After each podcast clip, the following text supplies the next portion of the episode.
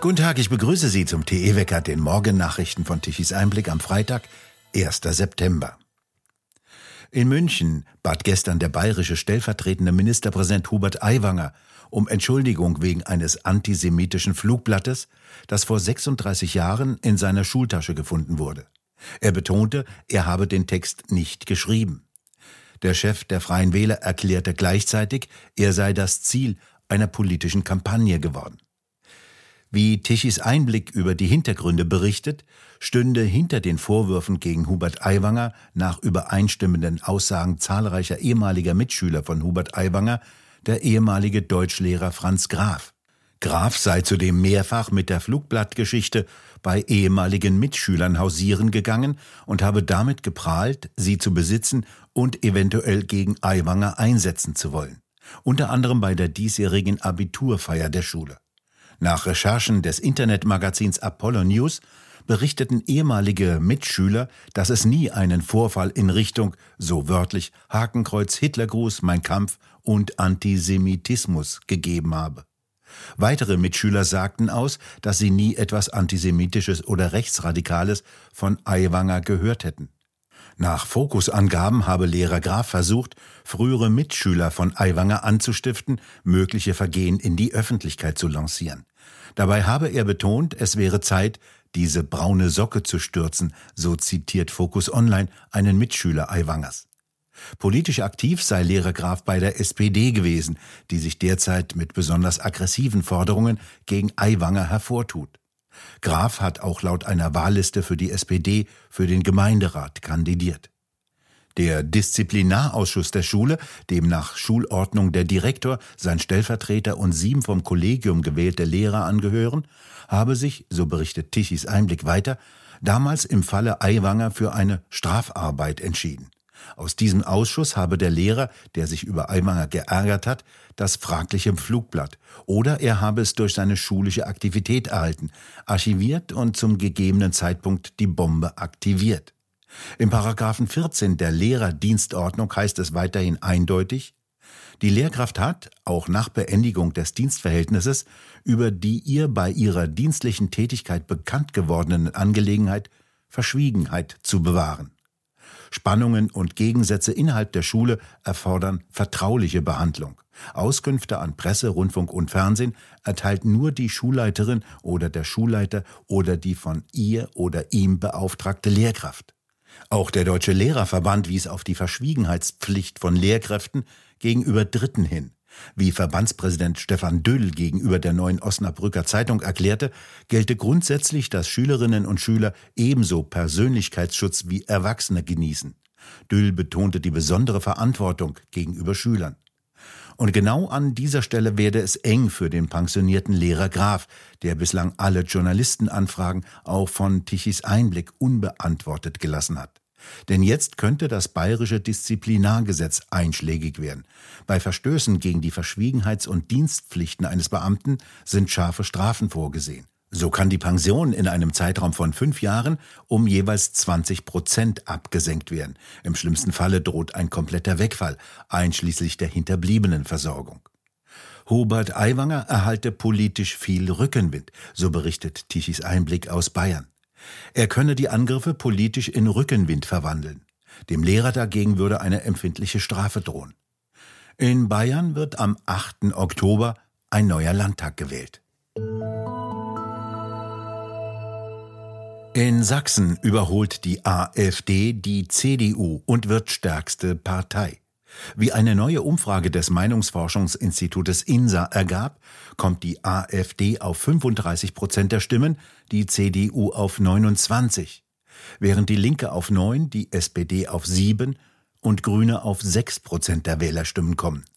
Die Sächsische Zeitung, die Freie Presse und die Leipziger Volkszeitung hatten die Umfrage in Auftrag gegeben. Dies bedeutet, dass die derzeitige schwarz-rot-grüne Koalition in Dresden von Ministerpräsident Kretschmer, CDU, nur noch auf 42 Prozent käme und damit hätte sie keine regierungsfähige Mehrheit mehr. AfD und CDU gemeinsam hätten eine Zweidrittelmehrheit in Sachsen. Eine Zusammenarbeit lehnt die CDU ab. Wie lange noch, wird sich weisen. In Neuss kam es am vergangenen Sonntagvormittag zu einer Explosion in einer Garage. Ein erheblicher Schaden entstand. Angrenzende Garagen wurden ebenfalls erheblich beschädigt.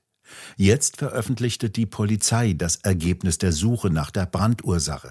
Es war ein Elektroauto, das in der Garage geparkt war. Offenbar habe ein Defekt am Akku zu einem Brand und daraufhin zu einer Explosion geführt, wie die Polizei mitteilte. Die Kriminalpolizei schloss ausdrücklich alle anderen Ursachen aus. Bei dem Autofrachtschiff Fremantle Highway ist wieder ein Brand ausgebrochen. Er konnte nach Angaben des niederländischen Bergungsunternehmens schnell gelöscht werden. Der Brand sei im Akku eines Elektroautos ausgebrochen. Die Feuerwehr beförderte das Auto sofort in einen mit Wasser gefüllten Container. Das Schiff liegt derzeit in Emshaven und wird teilweise entladen. An Bord des gigantischen Spezialschiffes für Autotransporte war Ende Juli in der Nacht 27 Kilometer vor der niederländischen Nordseeküste ein Brand ausgebrochen. 22 Besatzungsmitglieder wurden gerettet, ein Seemann starb. Von den 4000 Autos sollen 2700 vollständig zerstört und teilweise mit dem Stahl der Decks verschmolzen sein. Bilder aus dem Inneren zeigen die Stahlgerippe der Autos und vermitteln einen Eindruck, wie heftig Feuer und Hitze wüteten. Trotzdem fanden die Bergungsmannschaften in den unteren Decks noch weitgehend unbeschädigte Autos, die aus dem ausgebrannten Schiff geholt wurden. Unter den Fahrzeugen befanden sich insgesamt 500 Elektroautos. Noch ist offen, was mit dem ausgebrannten Schiff geschieht. Schon wieder erschütterten Bombenexplosionen Schweden. So wurden nach einem Bericht des britischen Telegraph vorgestern Nacht vier Explosionen in einer Stunde gezählt. Die ersten wurden der Polizei in Göteborg kurz nach 1 Uhr nachts im Abstand von zehn Minuten gemeldet. Eine Stunde später wurden im Abstand von wenigen Minuten zwei weitere Explosionen in Norsborje, einem Vorort südlich von Stockholm, und in Nyköping, etwa 100 Kilometer südlich der Hauptstadt, gemeldet. In beiden Fällen wurden nach Polizeiangaben niemand verletzt. Alle vier Explosionen ereigneten sich in Wohngebäuden. Beide Orte wurden abgesperrt und das nationale Bombenentschärfungskommando untersuchte die Vorfälle. Schweden gelingt es seit längerem kaum mehr, der steigenden Anzahl von Schießereien und Bombenanschlägen Einhalt zu gebieten. Kriminelle Drogenbanden begleichen üblicherweise so ihre Rechnungen untereinander, die durch den zunehmenden Drogenhandel weiter angeheizt werden, so der Telegraph. Die Polizei in Göteborg erklärte, es sei noch zu früh, um über ein Motiv für die beiden Explosionen in der Stadt zu spekulieren. Im vergangenen Jahr gab es in Schweden 90 Explosionen und weitere 101 Fälle von versuchten Bombenanschlägen oder Vorbereitungen für Bombenanschläge, wie die Polizei mitteilte. Bis zum 15. August wurden in diesem Jahr allein 109 Explosionen registriert. Der Polizei zufolge werden Bomben hauptsächlich zur Einschüchterung von Zielen eingesetzt, während Schießereien dazu dienen, Feinde zu töten. Den Polizeidaten zufolge wurden im Jahre 2022 391 Schießereien registriert, 62 davon mit tödlichem Ausgang, gegenüber 45 im Jahr zuvor. Wahrhaftigkeit und Unabhängigkeit, zwei im öffentlichen Raum selten gewordene Begriffe. Um die geht es in einer Tagung im schweizerischen Luzern. Der Fachanwalt für Medizinrecht und Publizist Carlos Gebauer organisiert diese Veranstaltung mit. Herr Gebauer, worum geht es denn dabei? Wir haben festgestellt, äh, glaube ich, alle in den letzten Jahren der, des Corona-Fiaskos, dass es ähm, eine offizielle Wahrheit gibt und Wahrheiten, die gerne gecancelt werden, gelöscht werden, an die Seite gedrückt werden. Und das kollidiert nach unserer Überlegung ein bisschen mit äh, dem Selbstbehauptungswillen des Individuums. Äh, die letzten Jahre und Jahrzehnte in unserer Gesellschaft überall in Europa waren ja geprägt davon, dass wir im Streit miteinander nach den richtigen Lösungen gesucht haben und uns gegenseitig die Unvollkommenheiten dabei aus dem Kopf geräumt haben und andere Perspektiven aufgezeigt haben.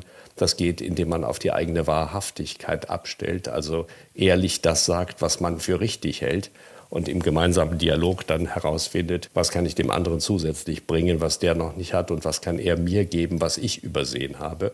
Und ähm, diese Wahrhaftigkeit setzt eine gewisse Unabhängigkeit voraus, dass man den Mut findet, auszusprechen, was man für richtig hält.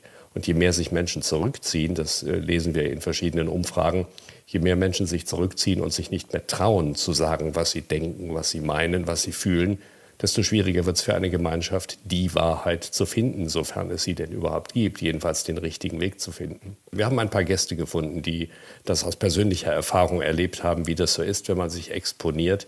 Und äh, mit denen wollen wir den ganzen Tag und für unsere Gäste hautnah das Thema erörtern. Und wer sind denn diese Gäste bei der Diskussion? Unsere Gäste sind insbesondere Michael Esfeld von der Universität Lausanne, der Philosophieprofessor, dann Ulrike Gero aus Deutschland, die Politikwissenschaftlerin, und ganz prominent aus der Schweiz Stefan Rietiker, der neue Vorsitzende von Pro Schweiz, äh, der sich ja sehr für die Unabhängigkeit auch der Schweiz einsetzt.